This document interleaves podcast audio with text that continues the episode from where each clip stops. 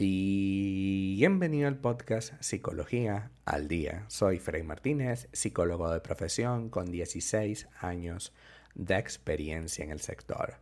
Como pudiste ver en el título de este episodio, hoy vamos a hablar un poco acerca de las relaciones ambivalentes. Es decir, esas relaciones en las que unas semanas estamos terminando con esa persona porque es lo peor que nos ha ocurrido en la vida y a la semana siguiente o a los días siguientes es la mejor persona del mundo, es nuestra pareja ideal, estamos completa y absolutamente felices, nadando en un mar de felicidad. Las relaciones ambivalentes tienen un tipo de toxicidad que va desde lo más, digamos, normal hasta lo más complicado y tóxico.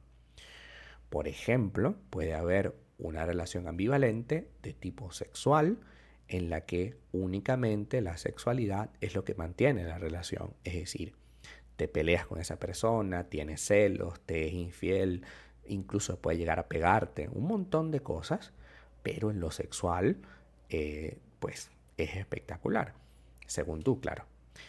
Y digo según tú porque no puede ser lo sexual únicamente lo, que esta persona haga bien. De repente a lo mejor no hace nada bien, ni siquiera lo sexual. Lo que pasa es que eh, para evitar salir de la relación, pues tomas algo de la relación, como cuando dicen, es que es buen padre, ¿no? Es buen padre, entonces, bueno, o sea, tampoco es que es buen padre, entonces, ¿para qué lo voy a dejar? Sus hijos y él son una maravilla, entonces, ¿para qué lo voy a dejar?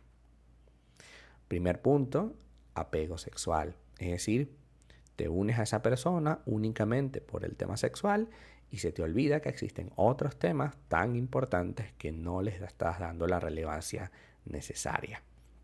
Segunda, la segunda causa de una relación ambivalente es la intolerancia a la soledad, es decir, te importa tanto estar solo, es decir, tienes tanto miedo a eso, que prefieres mantenerte en una relación aunque esta no está funcionando, aunque esta no sirve, simplemente no sirve, pero te mantienes porque tienes un absoluto miedo a quedarte sola o quedarte solo.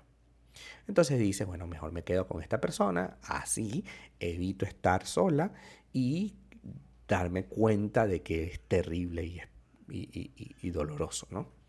También existen relaciones ambivalentes de tipo miedo al compromiso. El miedo al compromiso quiere decir que a pesar de que la relación va bien y camina y todo va estar funcionando, pues nunca sientes que esta persona se compromete para algo más. Siempre es el eterno novio, la eterna novia, que nunca quiere realmente tener una relación. Entonces te dice algo como tranquila, que vamos a dejar, vamos a ver que fluya y eventualmente vamos a vivir juntos. Pero pasan los años, pasan los años y nunca vivimos juntos. Entonces tú dices, ok, me has dicho hace dos años que íbamos a vivir juntos este año y mira, ya se está acabando el año y no estamos viviendo juntos. ¿Qué está pasando? Entonces la persona te dice, mira, tranquila, no te preocupes, el año que viene nosotros vamos a estar juntos, más o menos por ahí en diciembre. Yo me voy a venir a vivir contigo. Es decir, gana tiempo para luego nunca comprometerse. El miedo al compromiso genera una relación ambivalente. ¿Qué es la ambivalencia? Estar entre una cosa y otra. Entonces, por un lado tengo una relación, pero por el otro no me comprometo. También existen las relaciones basadas en la culpa. La persona no es capaz de terminar una relación por la culpa que le generó la situación. Por ejemplo, fuiste infiel porque la pareja es o porque la relación es realmente tóxica o no te satisface, entonces esa persona te perdona, vuelven a estar juntos, tú te arrepientes, pero al cabo de un tiempo te das cuenta que las mismas condiciones para que la relación esté ahí, para que tú te hayas ido, siguen estando. Entonces, ¿cómo hacemos?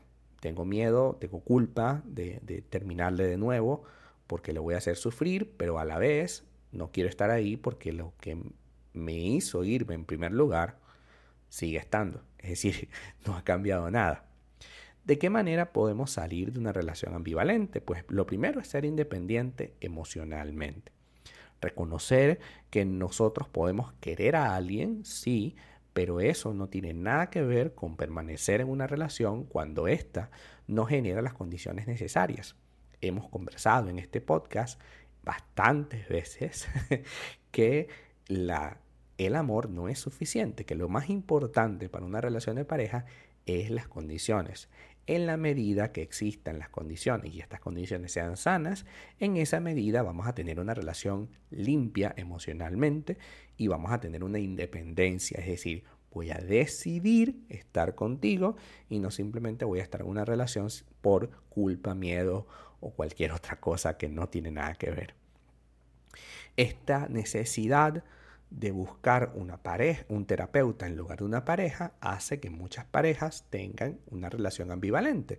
Es decir, yo quiero que me cure, que me sane, en lugar de ser una relación.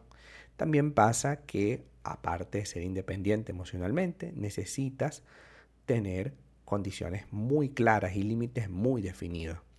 En la medida en que tú tienes límites definidos, puedes construir una relación sana entendamos que las relaciones ambivalentes, que las relaciones que están ahí dando vueltas entre una cosa y otra, no tienen sentido. Una relación tiene que ser clara.